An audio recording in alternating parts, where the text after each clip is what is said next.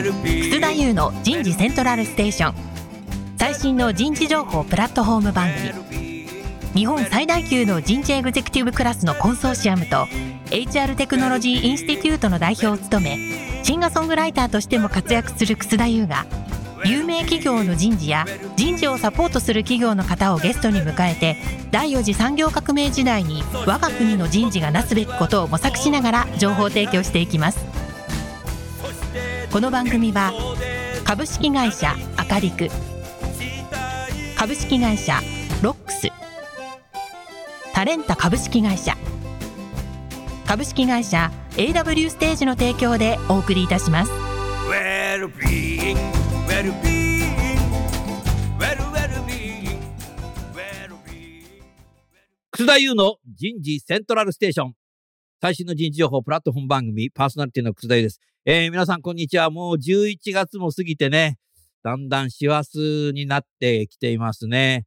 えー、もうね、早くクリスマスになるといいなーって、そんな日思いますけども、街に行くとね、もう百貨店にはね、クリスマスツリーが飾ってあるので、少しクリスマスモードに入ってきたかなと思ってます。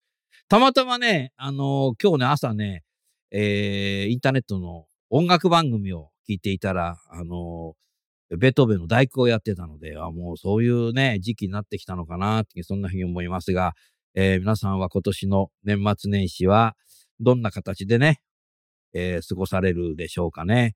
私は今年は孫が4人いるので、えー孫と一緒に遊ぼうかなと思ってるんですけど、孫と遊んでも30分持たないね、もう疲れちゃって。で、ね部屋で寝てるとね、おじいちゃん寝てるんじゃないよって起こされちゃうんですけども、孫と遊ぶのは楽しいけども、体力的に30分しか持たない、えー今日この頃です。田村彩の健康ポイント。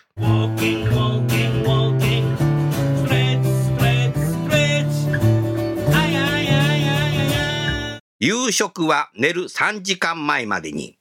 夕食は寝る3時間前までに。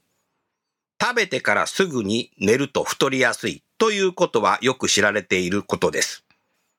夜遅くなるにつれ、エネルギー消費量が減ってくるため、食べた分の消費ができないまま、余分な脂肪として溜まりやすくなるからです。また、食後は体が食べたものを消化吸収していきますが、食べてすぐ寝ると、消化活動により体が休まらず、質の良い睡眠をとることができなくなってしまいます。夕食は寝る3時間前までに。今日お送りするテーマは、NEC におけるリファレンスコンプライアンスチェック活用の取り組みになります。早速ですが、ゲストの方をご紹介いたしましょう。日本電気株式会社人材組織開発統括部 Talent Acquisition グループディレクターの大橋康子さんです。大橋さんどうぞよろしくお願いします。よろしくお願いします。大橋です。続きまして、株式会社ロックス取締役上級執行役員 SVP オブコーポレート山田博樹さんです。山田さんどうぞよろしくお願いします。よろしくお願いします。さあ、大橋さん。はい。大橋さん、年末年始、どんな形で過ごそうとしてんの？毎年と同じことですけど、もうほぼあの、家の掃除をして、家の掃除をするっていう。はい。うんもうルーチンですね。うん大橋家は、お餅は丸餅、四角餅？四角派です。四角派ね。はい。あじゃあ結構関東。関東でバリバリ関東ですね。関東なのね。はい。おーお雑煮食べたくなってきたな、今度。お腹空いてきちゃう。今度人事3分クッキング。いいっすね。そうですか。えー、同じ質問、山田さんは？僕は妻の実家が浜松なんで、うん浜松に帰省します。じゃあ、浜松餃餃子ですね。餃子ですね。え、お正月から餃子食べるの？そう食べます、食べます。嘘食べます。本当に？うん、そうです。浜松といえば餃子ですね。餃子です。はい。宇都宮を抜きましたよね。お雑煮は？お雑煮は四角ですね。あ、やっぱ、あ浜松はまだ。ギリ、ギリギリ四角ですね四。角なんだね。はいはいえーえ、正月か簡単から餃子俺食べる全然食べますよ。全然食べます？出てきます、出てきます。えー、山梨は馬刺しですね。ああ、馬刺し。馬刺しですね。刺身といえば馬刺し。え地域性が出ます江戸時代って260年あって、はい。やっぱさり鎖国してたから、はい。普通の一般な人たちはさ、うろうろできなかったわけじゃない。うん。はい。だから、やっぱり武士うん。とかね、うん。えーあとは、そういう商売やってる人はね、えー移動できたけどね、はいやっぱり260年間鎖国してたから、うん言葉も変わってきちゃったし、方言ができちゃったし、はいはいはいはい。それから食べるものもそれぞれあね、ね。違うようになってっちゃう。これがだから今になってもよいいことだよな、これ。そうですね。どこ行っても同じねことはついや、まんないじゃん。ほんとそうですね。うんダイバーシティですね。うんうん。あのね、今年夏休みにイギリス行ったんですよ。はいで結構いろいろね、オックスフォード大学行ったり、うん北の方のリバプール行ったり、いろいろしたんだけど、えどこ行っても同じじゃん、空気ああ、うん。ね。そうなっちゃうんですねな。っちゃうんうん。ね。だから、同じ国の中でさ、うんこんだけ食べるもの違うって、そうですね珍しいよ。な。気候も全く違いますしね。歴史がある国、うんそうなんだよね。だってアメリカなんか歴史がそもそもないからさ、確かに50州あるけどさ、どこ行ったって同じじゃねえか、みたいな。どこ行ったってケチャップとマスタードドン自分でやれ、みたいな。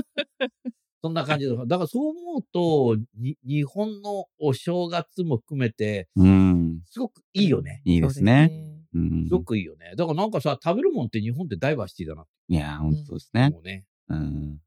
さあ、あー今日はね、NEC さんの、えー NEC におけるリファレンスコンプライアンスチェックの活用の取り組みですけども、あのー大橋さん、NEC って新卒プロパーシークだったかなと思うんだけど、はい。いつぐらいからこう、キャリア採用しようってふうになったそうですね。まあ、キャリア採用自体は細々と、のあの。あの、やっていた時期、あの、ずっと新卒だけしかやってなかったわけじゃなくて、まあ、キャリア採用も細々やったんですけど、うん。まあ、単体2万2千人の会社で年間で30人とかなんで、あー。まあ、やってるというよりはというぐらいなうん。感じだったんですが、2018年にカルチャー変革本部というのが立ち上がって、はい。で、そこで改めてこう NEC のこうあり方を変えていこうといいね。いうふうな話の中で、まあ一つはその新卒中心だったところを、やっぱり NEC の純粋培養の人たちだけではない、外の知見を持っている人たちに来ていただいて、NEC のカルチャーを変えることも一緒にやっていこうっていうふうに、あの、機運が変わってきたのが18年頃からで、で、2019年に私たちの Talent Acquisition グループというのが出来上がって、そこから本格採用を開始したというところに。まさに NEC はね、いわゆる第三次産業革命、いわゆるコンピューターね、はい。情報システムについてはもう老舗でずっとやってきてるけど、うんそうですね。第四次産業革命になると、そことはちょっと違うぞとうん。いうね。ことですよね。だからそうなった時に、今までと同質的な人を大量に採用していくだけじゃなくて、はい。全くちょっと考え方の違う人だとか、キャリアの思考が違う人だとか、ということで、やっぱ取っていく必要性が多分あるんじゃないかなと思うだからあなたも多分そうなんだ。そうですね。私も2021年にキャリア採用でうん。入ってますし、うん。まあ、あの、どうしてもこう、新卒から入ってきた方々が最終的な経営ボードに立った時には、まあ、一律で男性っていううん。状態になってましたし、あの、全員新卒で入ってきて転職の経験もないとうん。いうような方々が、あの、会社の方向性を決めるっていうことになるので、どうしてもこう、うん。一律的な考え方になりがちで、まあ、イノベーションが起きにくいとか、うん。あの、まあ、同じ方向を向けているといえばそうではあるんですけれども、まあ、同質性が高くなることによって、まあ、時代の変化についていけないっていう時期もあったかなという反省も経営側にあって、で、経営ボードも刷新していこうというような話がそのあたりから上がってきたという感じですね。うんそうだね。今あなたがいい言葉言ったんだけど、あ僕も98年までいたの。そうですね、うん大先輩です。えー同じ方向向いてるっていうか、上司と部下が目が合ってるって感じはあったね。そうですよね。うんでもやっぱりさ、あの、どの小説だか忘れちゃったけども、やっぱり愛というのはお互いの目を向き合ってるだけじゃなくて、うん同じ方向を向いてるかっていうのが重要だっていうね、そうですねの。があると思うんだけども、意外と何かこう、上司の目を見てるとか、うん。なんかこう、お互いに目を見てればわかるだろうとか、うん。そうですね。あそれから僕自身がいた時は、よく上位上司から、楠田くん、例のやつ持ってきてっつって、例のやつを持ってかないとこれ違うよってなるじゃん難しいな例のやつがどれかっていうのを。空気を読んでなきゃいけないっていう。うん空気を読めなきゃダメなんですよ。だから空気にひらがな振るってことじゃなくてね。ルビ打ちすることじゃなくてね。やっぱそこはすごかったね。うんうん。大変だよな。うん。ええな、草田さんも、草田君持って帰って違うの持ってったら、お前何お前。俺の言ってることもわかんないの？って言われるカルチャーはどっちかってあったね。だからやっぱそれは同質主義の強さなんで、それは。そそうですね。なので、まあ、あの、結束が強いという言い方もできるとは思うんですけど、うん。まあ、逆に言うと、こう、外から入ってきたときに、まあ、キャリアサイド大量にしてみて改めて思うのは、うん。外から入ってきた方が最初のうちはやっぱりすごくいい質なんですよね。うん。で、あの、周りの人たちが笑ってることとか、うんあれあれだったよねって言っている、そあれ、のあれがあれとかって、あれ全然わからない。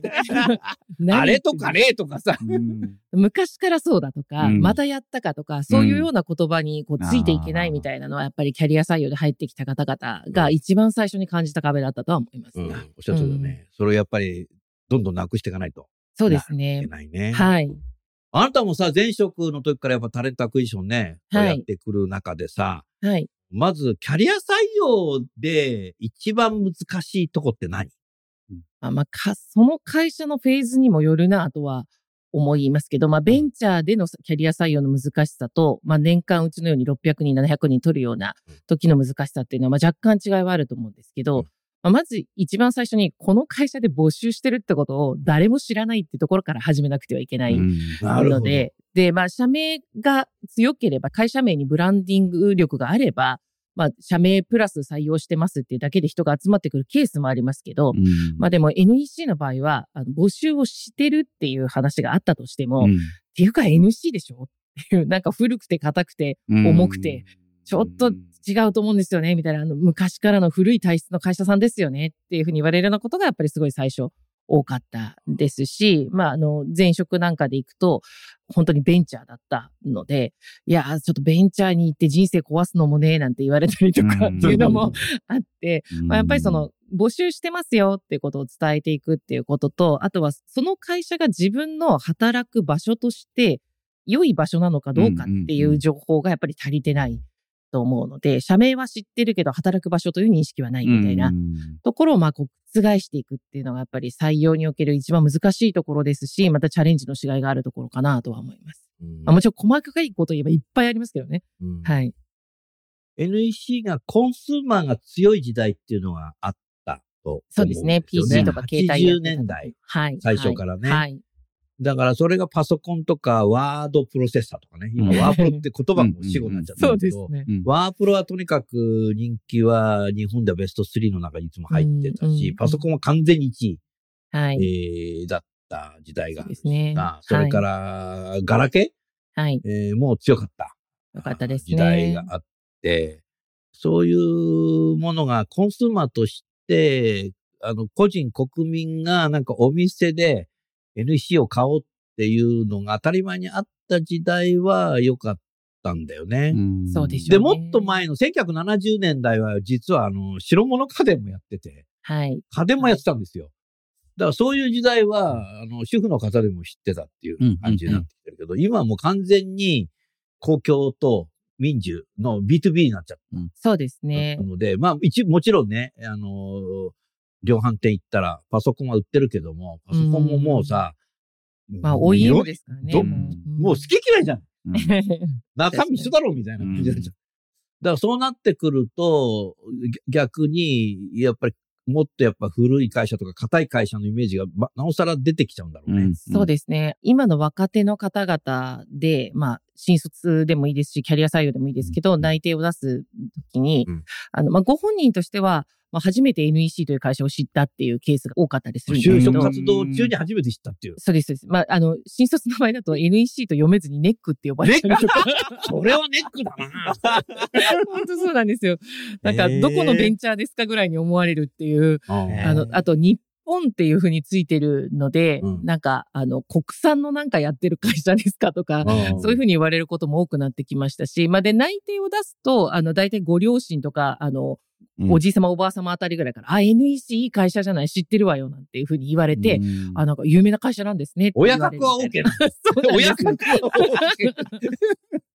そうなんですよ。だからご親族に言ったら、まあ NEC 有名な会社だからいいと思うっていうふうに言われたみたいなことはあるんですけど、まあ当のご本人がやっぱりよく知らないっていう、何やってる会社なんですかとか、まあうん。20代、30代ぐらいの方までだと、パソコンやっってますっけ？みたいなうん。感じだったり、まあ、スマホありましたっけ？いや、もうやってなくてですね、長いことやってないんですよ、なんていう話をしないといけなかったりとか、ありますね。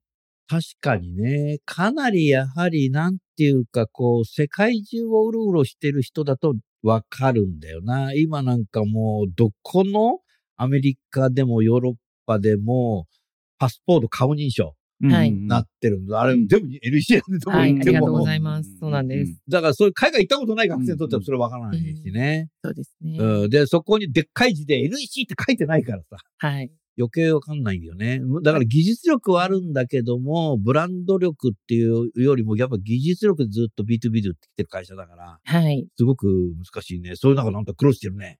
そうなんですよ。だからそこの、まあ、NEC という会社自体のブランディングと、うんまあ、採用におけるブランディングとっていうのを二つ同時にやっぱりやっていかないといけないっていうのがうんあって、まあ、あの、これ自体はチャレンジだなと思って楽しんでますけど、うんはい。あとね、一般的に最近やっぱりキャリア採用って増えてるかなとそうですね。ね。だけども、半分ぐらいもう採用を、新卒とキャリア採用を半分ぐらいにしちゃったところがあるのね。でそういうところにやっぱ聞きまくると、なんか、いや、結構やばい人取っちゃったとかね。こんなはずじゃなかった人取っちゃったとかね。はい、はい、はいなん。かいろいろはい。あるかなと思う。そのいわゆる新卒はもう創業以来ずっとやってきてるから、うんめっちゃできてるんだけど、うんうん。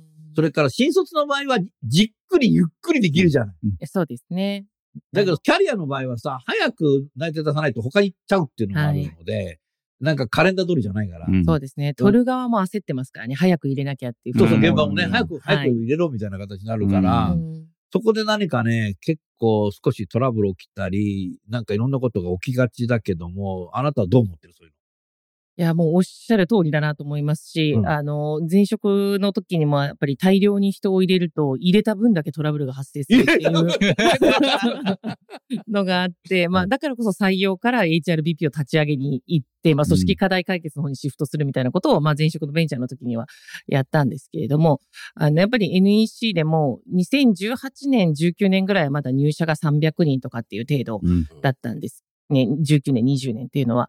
でも、あの、21年に600人入れまして、で、新卒も600人なんで、うん。あの、1対1の採用にするっていうのを2020年に宣言をしてから、うん。まあ、1年で達成しちゃったっていう状態だったんですが、まあ、その後はやっぱり入ってきた方の定着の悪さだったりとか、うんのリテーションね。はい。あとは、あの、まあ、見極め不足によって、あれこんなはずじゃっていうのをお互いに思うみたいな、まあ、そういう採用もどうしても発生してましたね。うん。はい。なるほどね。まあ、採用する側も、あの、キャリア採用したことがない方々だったりするので、NEC の場合は、うん自分自身が転職をしたこともなかったりすると、うん何を書類で聞いてみていいのかとか、うん面接では、うん新卒の場合だと、はい、じゃあ志望動機どうぞからスタートができますけど、うん。キャリア採用の場合、志望動機どうぞって言われても、志望動機作るのが面接官の仕事ですよっていうところあるので、うん。やっぱりそのあたりの違いがわからなかったり、うん。その面接で聞くべきことを聞いてみて、さらに掘り下げていくことみたいなのが、やっぱり面接官のスキルが、まあ、まだまだ追いついていないっていう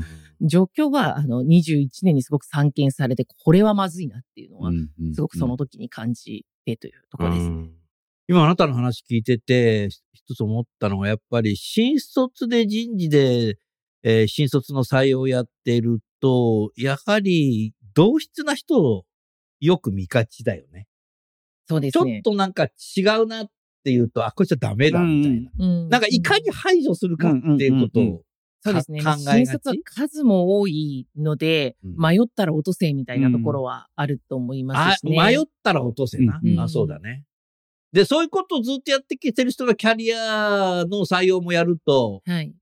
片っ端からどんどん迷っ落としちゃったりとか、そうなんですよ。人間ってさ、例えば新卒の面接でよくあるのが、こいつあかんと思うとうん落とすための質問しだすよね。あうんバイア学スかかって学知側とか、え、それしかないの？みたいな。あ。もうちょっとなみたいな。うんね。はいあるよね。そうするとなんかさ、もう落とすためのうん。構造化面接に入っちゃう。うんうんお落とすための構造化面接。はいはいもう早く帰ってくれみたいな。確かそれって人間ってあるんだよな、そこな。うんそうですね。だからそういう人がやっぱり、キャリアやると、なんか NEC っぽくねえぞ、みたいな。そうですね。なんでそれ NEC っぽくないってに。何なんだ、みたいな。それはもう全然ダイバーシティ起きないし、本当にその人が持っている、プロフェッショナルのことをもう聞く前から、うんかもうなんかお落とすための何かキャリア採用でも面接し出しちゃう可能性がなきにしもそうですね。そう、そうだよな。そうですね。それもありますし、あの、キャリア採用の場合だと、特にこの、スキルとか経験っていったところを聞くことになるじゃないですか。うんまあ、な何を何年やってきたかとか、うんどんなポジションかとか。はいで、その話を聞いて、ああ、なるほど、なるほど。じゃあできるね。OK っていうような採用をしてしまって、いやいやいや、お人柄とかカルチャーマッチとか見ないと、うん。この方入ってすぐ辞めませんか？とか、うん。入った後うん。に組織にうまく馴染むためのオンボーディングのプランだとか、うん。トレーニングプランだとかっていうところをセットで面接の中で考えてますか？っていう。点で言うと、いや、スキルがフィットしたから、みたいな採用の仕方をすると、やっぱり、り案の定入社した後に、まあ、ご本人がメンタルダウンを起こしてしまったりとか、あの、組織に合わずに、お互いに想定外でしたねっていうところでの早期離職になってしまったりというところにつながっていくのはあります。うん2000年代にね、いろんな企業でちょっとだけキャリア採用が流行った頃があるんですよ。んそれでその頃、人事担当役員になぜキャリア採用を取るの？って言ったら、いや、変わったやつとかね、とんがったやつってことだったんだけど。定義がないんだよな。うん変わったやつとか、とん。がったやつで取ってるんですよ。それで結局ね、変わったやつとか、とんがったやつを取れたって言うんですけど、うんすぐ辞める。うん。なぜかっていうと、現場にね、配属したらね、はい現場のほ、いわゆる事業長クラスがね、なんか変なやつ入ってきたな、みたいな。いや、変なやつを取ったんじゃないの？だからその変なやつって言葉がさ、うん全然さ、人によってか感覚違ってるそうですね。で、変わったやつ入ってきちゃったな、みたいな。うんいや、変わったやつ取ったんじゃないの、うん。で、それで結局ね、もうね、な、その会社は何かっていうと、しばらくうんキャリア採用やめた。やめた。そうなっちゃいますよね。キャリア採用が良くなかったんだろうっていうふうに思ってしまう、いやで、その時、に反省がキャリア採用ダメだと。従って新卒で全く色のついてないやつをうちのカルチャーに色をつけていくことがうちの採用の仕方だっつって社長が方針出しちゃっうん。ちょっと残念ですた。ね。残念そういうことじゃないですその会社が実はね、うんどこの会社とか言いませんよ。あの、ラジオ聞いてる皆さんの会社のうちの一社だと思いますけど、最近ね、津田先生、キャリア採用うちもやろうと思ってるんですって言うから、うんこの間行ってきた。はい。15年ぐらい前こういうことあったよね。うんうん15年前のことを僕のが知ってたという。その人知らない。メメモ一生懸命書いてた。だから15年経つとやっぱり人事って一回転しちゃう。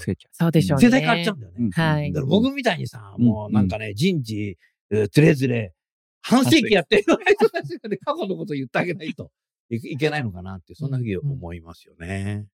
そういう中でさ、今日のテーマ、リファレンスコンプライアンスチェック。はい。これを導入しなきゃいけないなって思った背景、はい。はい。入れた方がいいぞと思った背景を少しお話しいただけますか？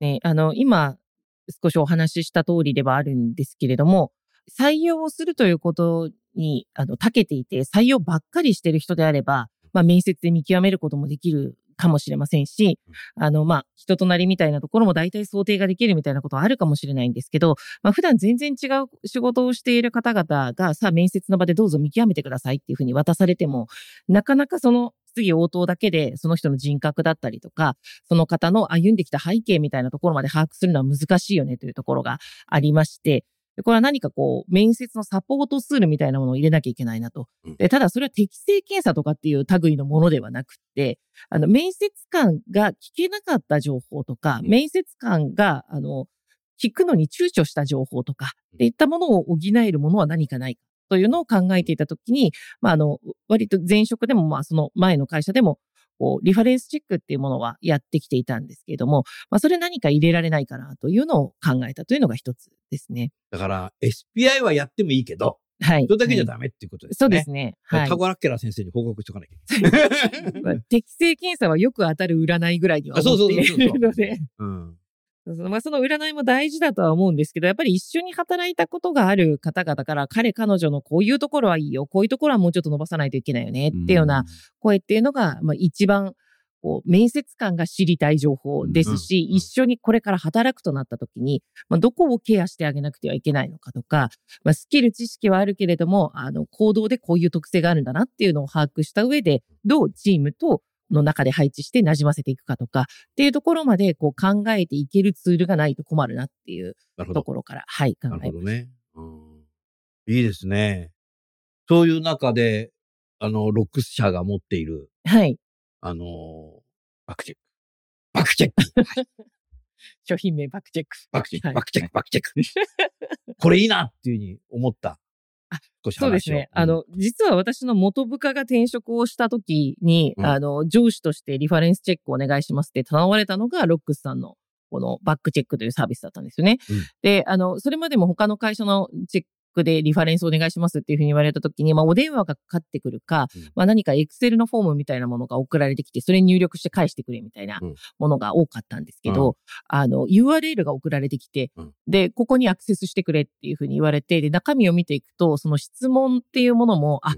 なるほど、こういうことを聞きたいんだろうなっていうのがすごく背景としてわかるような質問だったり、まあ、その、どこの会社を受けてるかっていうのは、たまたまその、あの、元部下から聞いてたので、うん。あ、この会社はこういうことをすごく気にして取る会社なんだな、みたいな、その会社が大事にしてることみたいなのも伝わってきたりとか、っていうのがあって、あ、これは自由に質問も設定できて、候補者が、しかも自分でリファレンス先を探してお願いしてくるっていう、まあ、ここの関係性の中でやれるっていうのは、まあ、非常にいいなというのを思いまして、うん。で、導入するならこういうのがいいなというふうに思ってて、で、あの、すぐにバックチェックさんに連絡をして、あの、ちょっとサービス名、サービスの名前、中身聞かせてくださいみたいなお話をしたっていう背景です。なるほどね。はいありがとうございます。山田さんさ、はいバックチェックをこう大量に今までやってきて、うん今、延べ何人ぐらい使われてきたの？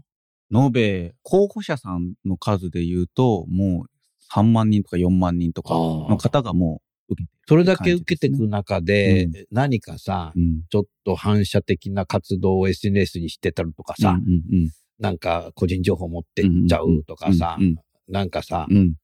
前向きなことは言うんだけど、なんか会社来ないよね？みたいなとかさ、うんうんうんうん働かないおじさんだよね？みたいなとかさ、うん。なんかそういう情報って、だいたい何人に一人ぐらいいそうなの？そうですね。まあ、その、いわゆるその、誰が見てもダメだよね、というふうになる、まあ、その例えばその、犯罪歴を過去に隠してましたとか、うんうんその、誰が見てもっていうのは、やっぱり全体で言うと1%前後1%でいるんだ。100人に1人ぐらいは、やっぱりそういうものが出てくるというところです。で、あとは、やっぱり一緒に働いた人たちから、もう、ちょっと一緒に働きたくないです、次は。っていうふうに言われちゃう。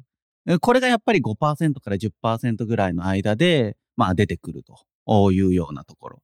で、あとはそもそもそのリファレンスをお願いしても取れないっていう人も一定割合いますので、まあお願いできるっていうことはバレたくない。まあバレたくないとか。全然いいっすよっていう人と そうです、そうです、そうです、そうです、そうです。お願いできる人がいないとか、で、そういう人がやっぱり出てくる。出てくる。出てきます。で、そうするとやっぱり、このプロセス通して、まあ大体1割から2割ぐらいの方々は、ん？ってなる。っていうのが、まあやっぱり今までのところですね。うんやはり、その人を知ってる方がもう二度とし一緒に仕事をしたくないっていうのは、そうですねそもそも何なんだろうね、それ。うんえーしかも自分から頼んでるわけですからね、お願いしますと。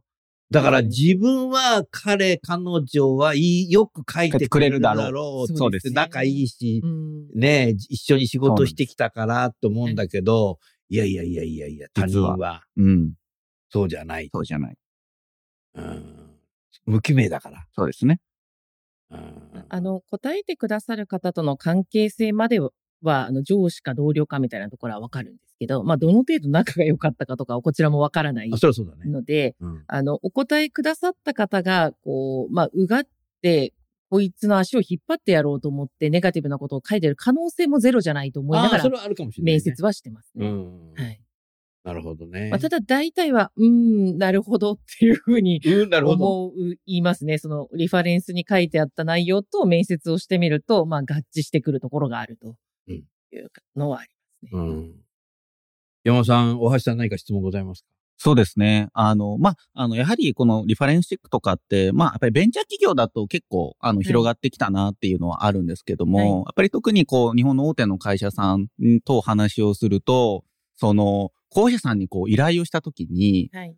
断られるんじゃないあ、とかね。ねまだまだ日本ではこんなの取れないでしょっていうふうに、はいこう、言われるケースがすごく多いんですよね。なるほど、なるほど。はい。で、そんな中で、まあ、あの、実際どうでしたかっていうので、はい。まあ、はい依頼をしてて、あうんうん全然取れなかったっていうようなケースってあったのかとか、うんはいまあそういったところって実際やってみてどうでしたかっていう。そうですね。あの、まあ、まず導入しますっていうお話を、まあ、ホームページに記載する、応募の時のホームページに記載するっていうのは当然なんですけど、あ、そうなんだホームページ。あ、書いてますね、書いてますね。ですで、あの人はじゃあ応募してこないな。あ、そうです、そうです。なので、まあ、最初からお、いや、そんな会社だったら行かないっていう方もいらっしゃると思いますし、そんな会社の方がいい会社なんだけどね。で、あとはエージェントさん、まあ、人材紹介会社さんにもその旨をお伝えしてるんですけど、やっぱり人材紹介会社さんからも、あの、何社か反対はいただいて、うんうんうん人材紹介会社が見極めてるわけだから、そういうことを企業側でやらなくてもいいとか、あの、こういうことをやると候補者が減るからやめた方がいいとか、まあそういうアドバイスはいただいたんですけど、まあお構いなく実行させていただきまして、応募者が減っていいと思うんだよな。そうですね。田町歩いてる人みんな入れるわけじゃないからな。おっしゃる通りですね。で、あの、私自身も転職するときに、あの、私という人を保証してくれるじゃないですけど、うんあの、いや、大橋はこういう仕事の仕方するやつだよっていうのを、こうんう、保証してくれる人がいる方が自分自身も安心すると思いますし、うんで、また上司の方とか同僚の方っていう位置の違う方々からもらうことによって、あの、複合的にその人がどんな人なのかっていうのを、こう、情報としてもらえるっていうのはこちらもありがたいですし、候補者にとってみても、ご入社いただいた後のサポートが受けやすいとかっていう話もあると思うんですよね。なんですけど、やっぱりそういうことにすごくこう、ネガティブに感じられる日本人っていうのは、あの、思っているよりずっと多いだろうなと思います。あはい。これ結構欧米、お、おーっつってたくさん国があるけど、普通にやってるよね。えそうですね。外資で仕事してる時にはもう全然当たり前にリファレンスってありますし、日本だからやってないのが逆に面白い、ね、不思議だったねはい。うん。そうだとは思います。ただなんか、どうしてもこう、日本人のシャイな性格だ、なんですかねわかんないんですけど、あの、企業のホームページに直接エントリーしてくる方も少ないじゃないですか。必ずエージェントさんに行って、うんちょっとこう、誰かの後ろでこうんう隠れながら転職とするみたいな方も、うんうんうん。やっぱりすごく日本の人の国民性として高いかなっていうのは思うので、まだそうなんだよね。はい。なんで、あの、候補者から直接言われるのは、いや、そんなことを社内の人に、あの、リファレンスお願いしますなんて言ったら、僕が転職してるの分かっちゃうじゃないですか、みたいなうん。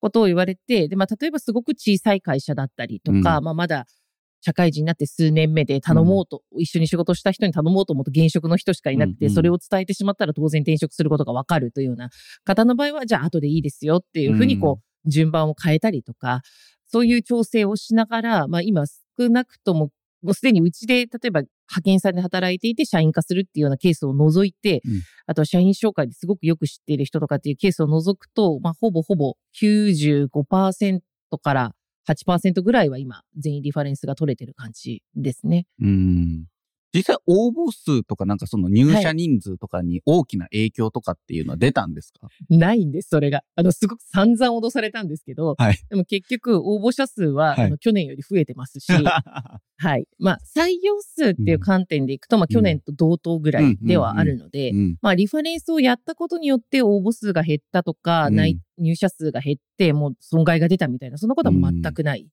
ですね。神話だだから。やっぱり応募数が減るよって言われた瞬間に、はい。大橋さんはじゃあもうちょっとプロモーションの方で力入れて、はい。エントリー数を増やすようにすればいいじゃないか。そうです、そうです。と、バーサスになってたんだよな。はい。で私の中ってことでしょ？そうです。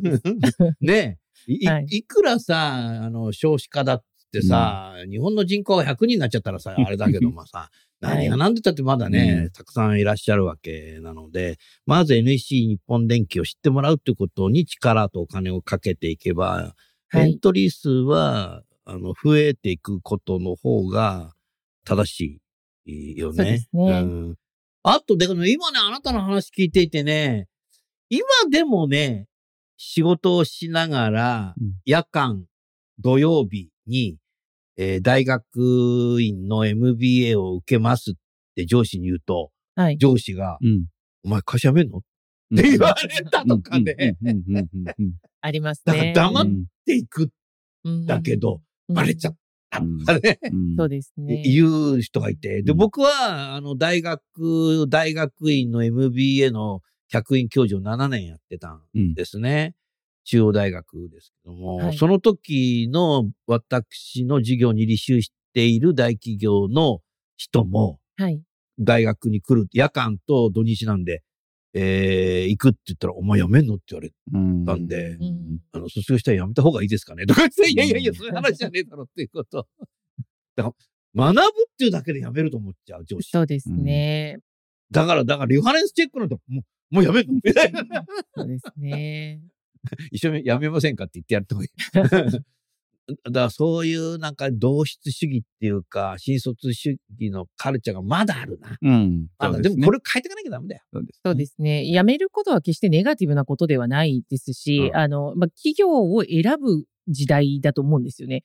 あの、個人が選んでいただく時代ではもうなくて、個人側が企業を選ぶ時代になっているので、うん。だとすると自分のキャリアに最も直結する場所を選択するっていうのは誰しもがやるべきことですし、社内にいても、あの、今のこの部署じゃないなと思えば移動を願い出るっていうことも、今 NEC ではできるようになってますし、あの、やっぱりそういうふうにこう、キャリアを自分で選んでいくというふうになると、会社側が選んでいただくための努力をしなくてはいけないっていう時代にもうなってると思うんですよね。あそそこは、なんていうか、その、裏切り者みたいな、辞める奴は裏切り者だみたいなことを言っていては、もうちょっと時代に、あの、2、3週ぐらい遅れてる感じはやっぱりしちゃいますよね。うん。はい。えっ、とね、9月にある大企業の人事担当役員と食事をしたんですよ、ランチ。はい。そしたらね、うちの社長会長が、あー辞めたやつは二度とあら。入れるのやめろって。あららら。今時そんな会社ないっすよって言ったら、そうですね。いろいろね、話したんですよ。うん。えー、そしたらね、会長に言ったみたいで、うん。少し理解してくれたみたい。はい。うん、だから一度辞めたらもう、つまりね、脱藩なんだ。うん。はい。はい。その文化はありますよね。脱藩だぜ。うん。明治初期。すごいよな。ううんん。今、新戦争かみたいな。令和になってすらやっぱりそれはありますからね。あとは、部下が辞めると上司の評価が下がる会社。うん。うんだから俺評価下がりたくないからお前辞めるな。うん。うん。うん。はいはい。でもそれってさ、完全に部下を私物化してるよな。うんそうですね。雇用形態って上司は部下の私物ですって書いてないよな。雇用形態な。あくまで契約ですからね。契約だもんね。はい。ねえ、家族じゃないんだぞ。うん、なるほどな。いや、でも、このやっぱり、リファレンスチェック、ロックスのやっぱりいいのはさ、うんあの、その転職者が他社で、うんえやった状況も見えるんでしょ？あ、そうですね。一度バックチェックで取れば、うんえーまあ、それをワンクリックで、他の会社さんにも、あの、ご共有できるうんという形なんで、それはいいね。そうですね。なんで日本で広がれば広がるほど、うんまあ、各社さんも、こう、ワンクリックで、こう、見れるようになるみたいなのはどんどん増えていきますよね。ああとこう、各社さんが、あ、こういうこと聞いてるんだ。あそれねさっき言ってたね。それいい、それいいね。はいうん。あとは NEC さんの場合、その転職者にそれをバックチェックやってもらうと、結果はどのぐらいのリードタイムでわかるの？今はお願いをしてから中4日、5日ぐらいで全部上がってくるのだいで、たい平均ですね、これが。なんであの選考にあまり影響がないんですよね。ああ、これは10日行くか15日、2週間かかっちゃうと、そうなんですよ。その間どっか行っちゃうもんな。うん。他社さんは半月とか1ヶ月とか平気でかかるところもあるので、うん。そうするともう内定を出してから、もしバックグラウンドチェックなんかあったら申し訳ないですけど断りますよっていう一文入れるんですけど、うん。うんまあ、採用側からしてもリスクでしかないうんので、うん。できればその選考プロセスに影響を与えない日数でチェック結果が上がってくることっていうのも一つの選定基準ではありました。よかったね。よかった。素晴らしいね。ありがとうございます。うん。あとこれやってみて分かったんですけど、はい山田さん。あの、はいリファレンスを偽造する人っていうのが言っているたまにいますね。え、それそれそれ、ここだけの話。いや、ここだけの話ってラジオで全然聞こえちゃうんだけど、ちょっとちっちゃい声で、ちっちゃい声でっつってもね、そうですピッカでかくしちゃったら、あの、まあ。先ほど言った通り、その上司の方とか同僚の方が、まあ、君とはもう一緒に働きたくないっていうふうに書いてあるって、まあ、わかりやすい、まあ、ものもあるんですけれども、うんそうではなくて、どうやらご本人が上司や同僚のふりをして入力しましたねっていうのが、あバックチェックさんのシステムはわかるんですよ。わかんのわかります。なんでわかんの浅い秘密ね。秘密です。はい。根回しちゃダメだな。あ、まあ、例えば根回しをして、草さん悪いんですけど、私のリファレンスお願いします。よく書いてくださいよっていうふうに言うことは、大橋さんのためならもう。はいはい。まあ、そういうことはあってもいいとは思うんですでも今けれども。度持ってね。バターかよ、みたいな。うん自分でね、書こうとしてるんですよ。自分であ、、自分で書こうとするの？楠田さんが私をこう言っていたっていうふうには自分で書いちゃうんですよ。大橋さんという人が書いちゃそうなんです。う。で、それが検知できる仕組みが後ろ側にあって、で、我々としてもそれを見て、で、また、わかりやすくですね、複数人に回答してもらうわけですね。上司とか同僚とか。うん。うん。それが、うーん、内容同じじゃない？みたいな。ものもあったりして、あコピーペーストしましたねとかっていうのもこう見えてしまうっていうのがあって、で、面接の中では非常にハキハキとお話しされる、あの、非常に素晴らしい方だという評価だったんですけど、そのリリファレンスチェックの偽造を見てうん、あの、インテグリティがにかけますねと。別に犯罪ではないですけど。不正をする。はい。可能性が非常に多い。そうです。そうです、そうです。やっぱり、あの、自分自身をよく見せようっていうのは誰しもやることだとは思うんで、それはいいんですけれども、うん。あの、捏造する、偽造するっていう風になってくると、うん。やっぱりビジネスのシーンにおいて私たちは、あの、公共向けの仕事もやっていますので、よく知ってますよ。そこでこう嘘をついたりとか、あのうん悪いことがあった時にそれを隠そうとするとかっていう、そのインテグリティっていうものがない人材っていうのは、我々としては最も入れてはいけない人材だと思うので、まあ、それがチェックして跳ねられるっていうのは、もう、あの、私たちも副産物だったんですけど、うんわ、これはいいねっていうのを、あの、うちうちでは話をしています。なるほど。よかったね。すごいね。ありがとうーんありがとうございます。いえいえ。それでは最後にですね、ご出演いただいた方に、リスナーの皆さんにメッセージを添えていただきたいと思いますが、その前に私の作品を聞きましょ皇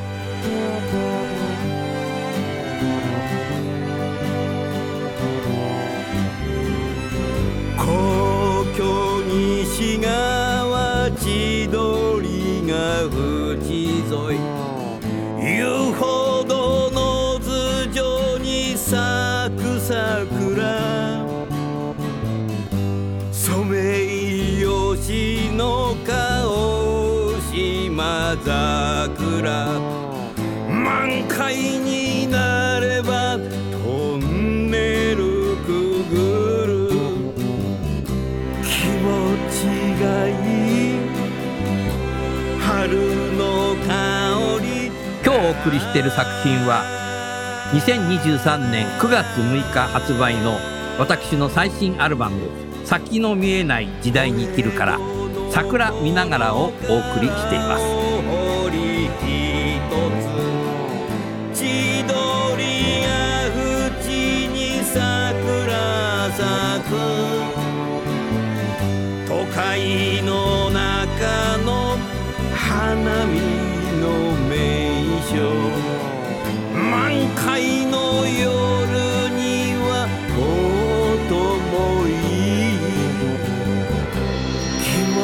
持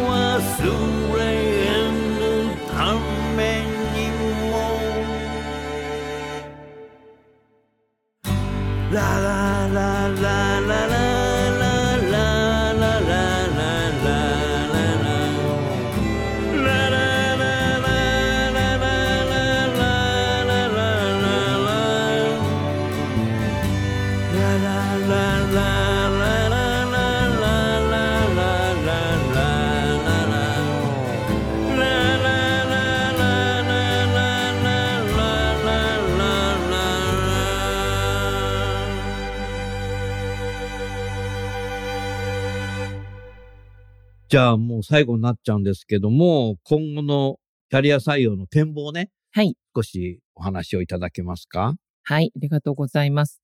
あの、まあ、まだまだ道半ばでして、まあ、数として600人の採用っていうのは達成できるようになってきて、まあ、そういう仕組みを作っていくってことはできてきたんですけれども、はいやっぱりその NEC という会社を働く場所として選んでいただくようなプロモーションだったりとか、うんあとはその、社会の中で NEC の採用そのものがどういう状況なのかとか、まあ、そのあたりってまだ全然伝わってないと思うので、うんそこはこれからやっていきたいな、あの力を入れてやっていきたいなというふうに思っているところなのと、うん。あと、600っていう数を聞くと、ベルトコンベアで、あの、選別して取ってるように、あの、見えるかもしれないんですけど、ワンバイワンで、あの、1ポジションを600回採用したっていう状況なんですね。なるほど。なので、まあ、業務の効率化みたいなことはまあもちろんなんですけども、そうではなくて、こう、一人一人やっぱりもうちょっとちゃんと見ていきたいですし、うんこの会社を選んでよかったっていうふうに思っていただけるような出会いだったり、その情報提供だったりっていうことを、やっぱりある程度のカスタムを持ってやっていきたいなというふうに思っています。すごいさ、こだわらる、こわいやこだわってるね。本当そうですね。こういこう人事さんが本当書いてほしい方を、やっぱり、ロックスははい、こういう企業のパートナーとしていやー、おっしゃる通りですね。使っていただいたらいいいね。やー、本当に。うん。ありがとうございます。ご協力いただいております。ありがとうございます。うん。山本さん、最後に、はい。あの、NEC さんの話も含めて、はい。リスナーの方に、はい。メッセージお願いします。はい、そうですね。まあ本当に今日、まあ大橋さんにいろいろ語っていただきましたけれども、本当にこう人事としての本質がすごく詰まったお話だったなというふうに思ってます。で、リファレンスチェックとかって結局僕らはこの候補者のためでもあると思ってるんですよね。候補者にとってもプラスになる。で、まあ結局入社した後ミスマッチ起きるってお互いにとって不幸なので、まあいかにそこでミスマッチ起きないように日本全体していくか。まあそれがバックチェック広げていく僕ら意味だと思ってます。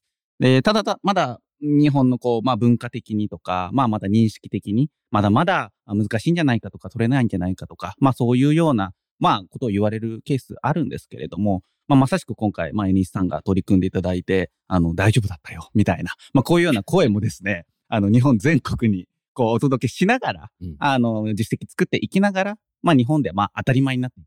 こういうふうにえーしていければなと思ってますし、まあそれが何のためってやっぱりミスマッチなくして、候補者にとっても、企業にとっても、まあハッピーになる。こういうところのためだと思っているので、まあそこに向けてちょっとまだまだ頑張っていきたいなと思ってます。はい。ありがとうございました。リスナーの皆さんの企業では、キャリア採用はどんどん増えていますでしょうかもし増えているというのであればね、ぜひ、ロックさんにですね、えーアクセスしていただいて、説明、またでも、もう見ることができると思いますので、絶対に入れちゃいけない人は入れない。ということでね、きちっと予算計上して導入していっていただければいいと思います。お問い合わせは、あー山本さん、www. 最近言わないな、こういうのな。言わないですね。バッちょっとクチェック昔のラジオだよな。2000年代ぐらいまはいでって必ずさ、そうですね。www. とか、はい。なんとかコム、COJP とかって、こちらまでって言ったけど、はい最近言わなく言なないですね。バックチェックって、まあ、検索クチェックっしてくれれば。はい。あのすぐ出ますのでスマホではい検索すればすぐ、はいあたどり着くとはいいうふうになってますね。はい。それでは、最後にゲストの方をご紹介して番組を終わりましょう。NEC 日本電機の大橋さん、ロックスの山田さん、今日どうもありがとうございましたあ。りがとうございました。。